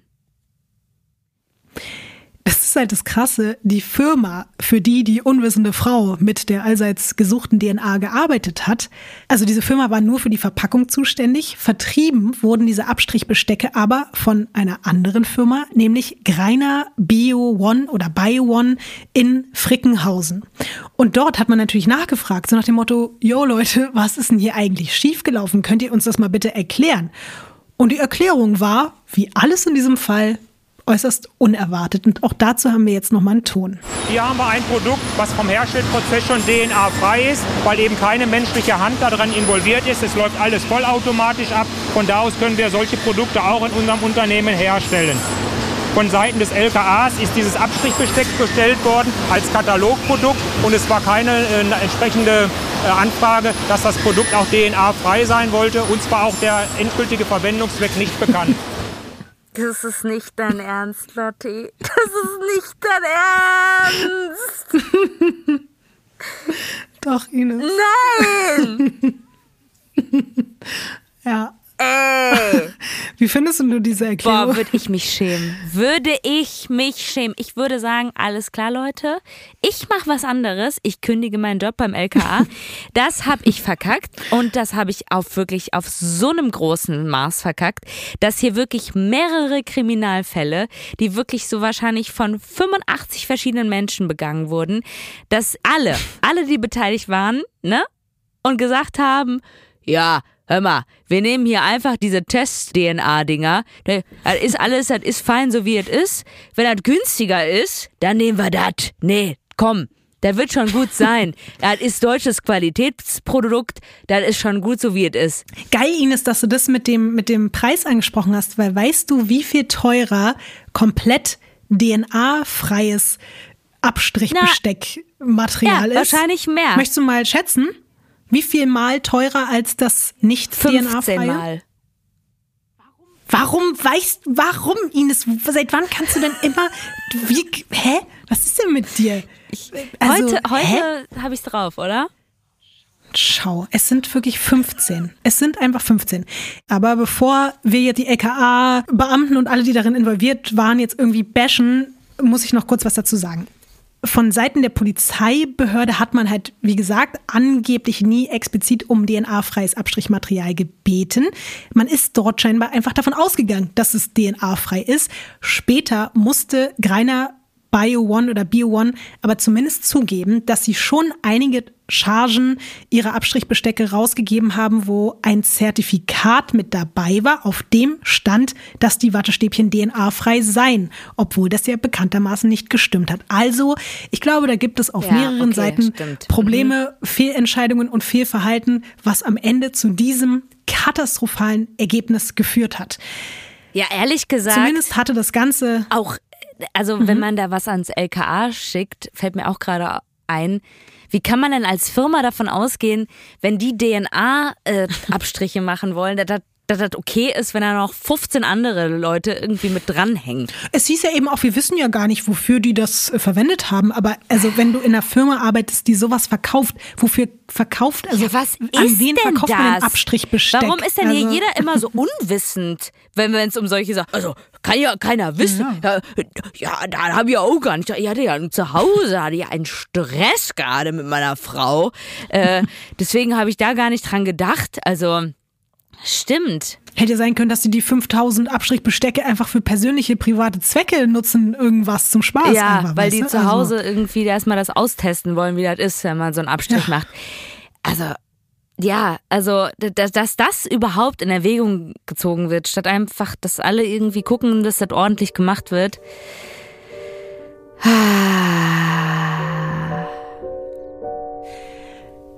Zumindest hat man ein bisschen aus diesem ganzen Wahnsinn gelernt. Es hatte nämlich zur Folge, dass im Juli 2009 festgelegt wurde, dass die baden-württembergische Polizei nur noch mit Ethylenoxid gereinigten Wattestäbchen zur DNA-Aufnahme an Tatorten arbeiten darf. Und mit diesem Verfahren wird am ehesten sichergestellt, dass das Aufnahmebesteck selbst nicht schon vor der Verwendung mit irgendeiner anderen DNA verunreinigt ist. Aber ich sage auch bewusst am ehesten, weil man kann es immer noch nicht hundertprozentig ausschließen. Die Wattestäbchen dürfen außerdem auch nur noch über einen zentralen Einkauf der Polizei beschafft werden. Du musst dir vorstellen, vorher war das wirklich so Kraut und Rüben. Oh ja, ich kaufe mal da 5000 Bestecke bei dem und dann verteile ich die mal an den und dann hat der das, wo hat er denn das gekauft? Ja, keine Ahnung. So nach dem Motto, ich habe hier bei Amazon mal 5000 Stück bestellt, weil die günstiger sind. Sowas gibt's jetzt alles nicht mehr, um natürlich eben auch so eine Dramen zu verhindern, wie im Fall der Frau ohne Gesicht. Und in diesem Fall ist das Kind aber natürlich sowieso schon längst in den Brunnen gefallen, ungefähr um die 40 Male, wenn man jetzt mal sich an den Taten orientiert. Du musst dir mal vorstellen, dass all diese extra gegründeten Sokos, die haben ja über Jahre Spuren verfolgt und versucht Zusammenhänge zu finden, die es einfach gar nicht gab. Man hat es mal zusammengerechnet, neben der normalen Arbeitszeit, die die geleistet haben, sind einfach knapp 16.000 Überstunden zusammengekommen für nichts und wieder nichts. Gar nichts. Das hat auch nichts gebracht einfach. Ja, offensichtlich. Ja. Man könnte ja sagen, okay, wenn das wenigstens dazu geführt hätte, dass man andere Verbrechen aufklärt oder so, aber man hat einem Phantom nachgejagt, was nicht existiert hat. Einige der fälschlicherweise dem Phantom zugeordneten Straftaten konnten später auch noch aufgeklärt werden. Und jetzt kommt's, Ines. Es ist unglaublich. Einer der Fälle hat eine schreckliche Wendung genommen, die du vorausgesehen hast. Während man komplett ahnungslos eben der UWP nachgejagt ist, war in Wahrheit die neonazistische Terrorvereinigung NSU Nein. für den Mord an der jungen Polizistin verantwortlich. Ich fand es so krass, als du es vorhin gesagt hast, weil ich dachte, du meintest ja, ich sag jetzt die drei Buchstaben nicht, aber Ja. es, ich wusste ja, welche Buchstaben du meinst. Genau das ist passiert. Ja, es ist unglaublich. Und das hat das Ganze natürlich auch nochmal so dramatisch gemacht, weißt du, weil man einfach nicht danach gesucht hat, sondern man hat sich mit einer Person beschäftigt, die gar nicht existiert, statt vielleicht irgendwelchen Spuren nachzugehen, die früher hätten dazu Ja. führen können, dass man dieses Nazi-Terror, diese Vereinigung irgendwie finden, aufspüren und sprengen kann, bevor die noch weitere Menschen töten. Aber da gibt's auch tolle Podcasts zu und spannende und wichtige Podcasts, die man sich auf jeden Fall anhören kann, um sich mit dem Thema auseinanderzusetzen und sich da nochmal so ein bisschen zu bilden, weil das wirklich grauenhaft ist. Um jetzt aber nochmal auch zurückzukommen auf den Anfang, diese ersten beiden Morde in Ida Oberstein und Freiburg, die konnten niemals aufgeklärt werden. Und die hatten aber auch einfach nichts miteinander zu tun. Weißt du, man hat ja da bei Aktenzeichen XY ungelöst zum Beispiel das so in einen Topf geworfen, weil man diese vermeintlich gleichen Spuren am Tatort gefunden hat. Aber das war natürlich einfach Quatsch, weil da gab es keine Verbindung. Und auch der Tod der Frau, die später sogar als Komplizin der Frau ohne Gesicht gehandelt wurde, habe ich dir erzählt, ne? diese Krankenschwester, wo man kurz gedacht hat, vielleicht hat sie da irgendwie mit drin gesteckt. Bei der hat man im Nachhinein einfach herausgefunden, dass sie Suizid begangen hat. Und das alles hatte überhaupt nichts mit diesem, also, also es hatte nichts mit anderen Personen zu tun, aber weil wieder dieses Wattestäbchen benutzt wurde, hat man an ihrem Auto eine Spur gefunden, die dazu geführt hat, dass man der Familie noch mehr Leid Ja. zugefügt hat, als sie sowieso schon erlebt hat. Und sogar in den Medien darüber spekuliert wurde, ob sie vielleicht auch eine Kriminelle war und mit der Jahrhundertverbrecherin im Zusammenhang steht. Also komplett wahnsinnig und schlimm und schrecklich und ah, Ja. Das wird hoffentlich alles nie wieder passieren. Nie wieder hoffentlich.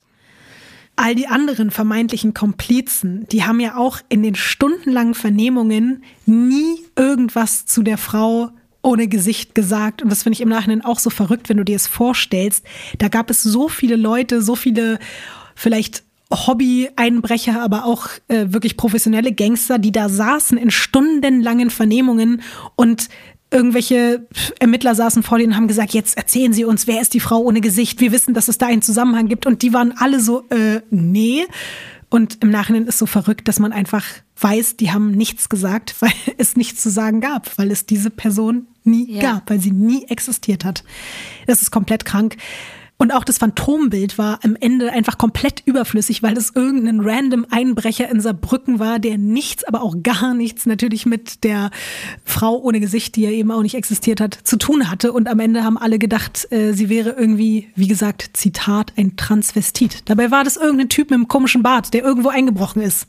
Verstehst du? Aber auch wirklich ein beschissener Bart. Also das zu nehmen ja, ja. und dann einzubrechen, sind zwei Dafür sollte er sich auch schämen. Straftaten. Aber ansonsten war er auch nur ein Einbrecher und mehr nicht. Also ja. Ich habe dir ja auch gesagt, dass dieser Fall in die deutsche Kriminalgeschichte eingegangen ist, aber eben nicht wegen der mysteriösen Serientäterin, sondern wirklich als größter DNA-Fail aller Zeiten. Bis heute wird diese unglaubliche Story natürlich in Filmen und Büchern verarbeitet. Es gibt sogar eine CSI New York Folge, die an den Fall des Heilbronner Phantoms angelehnt ist, die man sich mal angucken kann. Ich weiß nicht, wie es dir geht, aber für mich wirklich einer der weirdesten Fälle, von denen ich jemals gehört habe. Und deswegen musste das hier heute auch dringend erzählt werden. Aber fernab aller Absurditäten kann man wirklich nur hoffen, dass wirklich alle Menschen weltweit, die irgendwie in Polizei- und Ermittlungsberufen arbeiten, daraus gelernt haben, dass man sich eben nicht immer nur auf die neuesten wissenschaftlichen und technischen Errungenschaften verlassen sollte, sondern auch auf den eigenen Verstand. Das ist so ein bisschen das, was ich daraus gelernt habe. Ja, absolut. Aber auch um jetzt mal alle Leute zu beruhigen, ist denn der Oma irgendwas passiert oder ging es dir dann gut? Weil nicht, dass irgendwie, keine Ahnung was oder so. Also die wurde jetzt nicht beschuldigt du bist oder. So süß, Ines, du denkst nur an die Oma die ganze Ja. Zeit, ne? Alle anderen Weiß ja nicht, ob die Oma noch lebt Oma. oder nicht. Hauptsache der Oma ja, geht's gut. aber Hauptsache der Oma geht's gut, ja.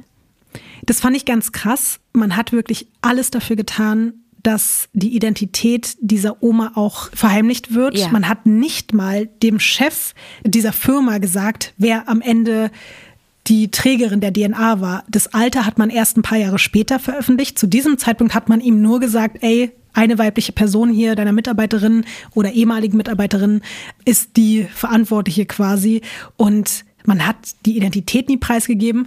Es gibt eine Zeitung mit vier Buchstaben, die wir nicht mögen, die dann die angebliche Person natürlich wieder in aller Öffentlichkeit irgendwie breitgetreten hat und erzählt hat, sie wäre so und so, würde dort wohnen und Ja. wäre die und die Frau und Oh. so. Aber im Nachhinein hat sich auch herausgestellt, dass das alles nicht gestimmt hat. Deswegen, ich kann dir leider nicht sagen, wie es der Frau damit ging. Ich fände es natürlich auch interessant, was das mit ihr gemacht haben muss, weil man hat ja, wie gesagt, auch nicht erklärt, ob ihre DNA jetzt einfach dadurch daran gekommen ist, dass sie genießt hat oder dass sie vielleicht keine Handschuhe Ja. getragen hat oder so.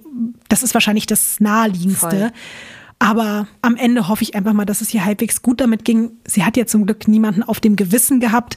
Sie hat halt nur mit ihrer unfreiwilligen Kontamination dazu geführt, dass 15 Jahre lang alle möglichen Ermittlungsarbeiten extrem beeinträchtigt und auch teilweise komplett zum Erliegen gekommen sind. Ich glaube, damit zu leben ist wahrscheinlich auch nicht so, nicht so leicht. Also wie gesagt, ich bleib dabei. Ich finde, es ist der absurdeste und krasseste Plot-Twist, den wir bis jetzt hatten. Und wir hatten ja schon einige, aber das ist wirklich, der ist an erster Stelle äh, sehr unangenehm und peinlich für ganz viele verschiedene Bereiche. Lotti, du hast es perfekt gemacht. Wirklich wie bei so einem Thriller, den man guckt und dann am Ende, wo man das weiß, denkt man so, ja, am Anfang hat sie doch Sachen gesagt, wo man hätte darauf schließen können. warum habe ich nicht darüber nachgedacht? Warum habe ich mich wie von so einer Magier-Show von den heißen Ollen ablenken lassen? Ich hätte niemals damit gerechnet. Niemals. Weil weil wir oh, ich bin so froh. Gar nicht. Ich habe die ganze Zeit Angst gehabt, dass du mir irgendwann kommst mit, ach ja, das kenne ich doch, das war doch die Frau mit den, ja. da hätte ich einen Anfall gekriegt. Aber ich bin so froh, Ines. Oh. Also unglaublicher Fall und auch einfach wirklich was komplett anderes. Aber also weirder kann es ja eigentlich auch nicht sein. So, wie soll es noch weirder werden? Und ich würde sagen, Ines, du passt auf dich auf. Versprüh nicht so viel DNA an allen Orten, an denen du dich die nächsten Tage befindest. Mach ja? ich nicht, aber komm bitte zu meiner Goddess-Tour, zu meiner Goddess-Comedy-Tour. Das ist auch ein bisschen aber auch lustiger. Da nicht so viel DNA überall hinterlassen. Ihr wisst nie, was am Ende passiert. Ne? Also ich sag's nur. Und immer testen vorher. Safety first. Ja, ist ja auch ähnlich wie ein DNA-Test. Muss ich auch heute sehr oft dran denken. Ja, ja. siehst du. Gibt ja auch einen Grund, warum man es so nennt. Auch DNA-Tests sind PCR-Tests quasi. Und ich finde schön, dass wir heute noch ein bisschen mehr darüber lernen konnten. Und ich bin wirklich froh, Ines, dass du heute genauso überrascht warst, wie ich es mir gewünscht habe, über die Frau ohne Gesicht. Für mich bist du auch die Frau ohne Gesicht, weil wirklich die Qualität heute auf dem Bildschirm, wie ich dich gesehen habe, dort war die meiste Zeit einfach mehr Stimme als Gesicht. Dadurch hast du auch nicht gesehen, wie ich mir teilweise ins Fäustchen gelacht habe, wenn du mich danach gefragt hast, was ich jetzt denke von den Handlungen und Taten der Frau ohne Gesicht und ich mir dachte, ja, wenn du wüsstest.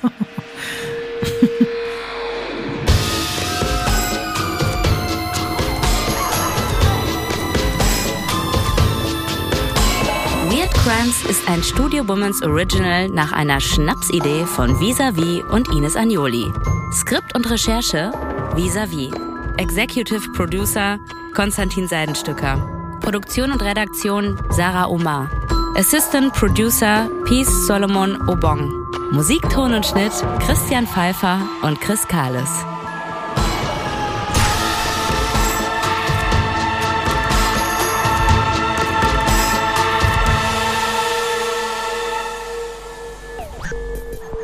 Neue Folgen von Weird Crimes hört ihr jeden zweiten Donnerstag überall, wo es Podcasts gibt. Und wenn ihr keine Episode verpassen wollt, dann folgt dem Podcast auf der Plattform eurer Wahl.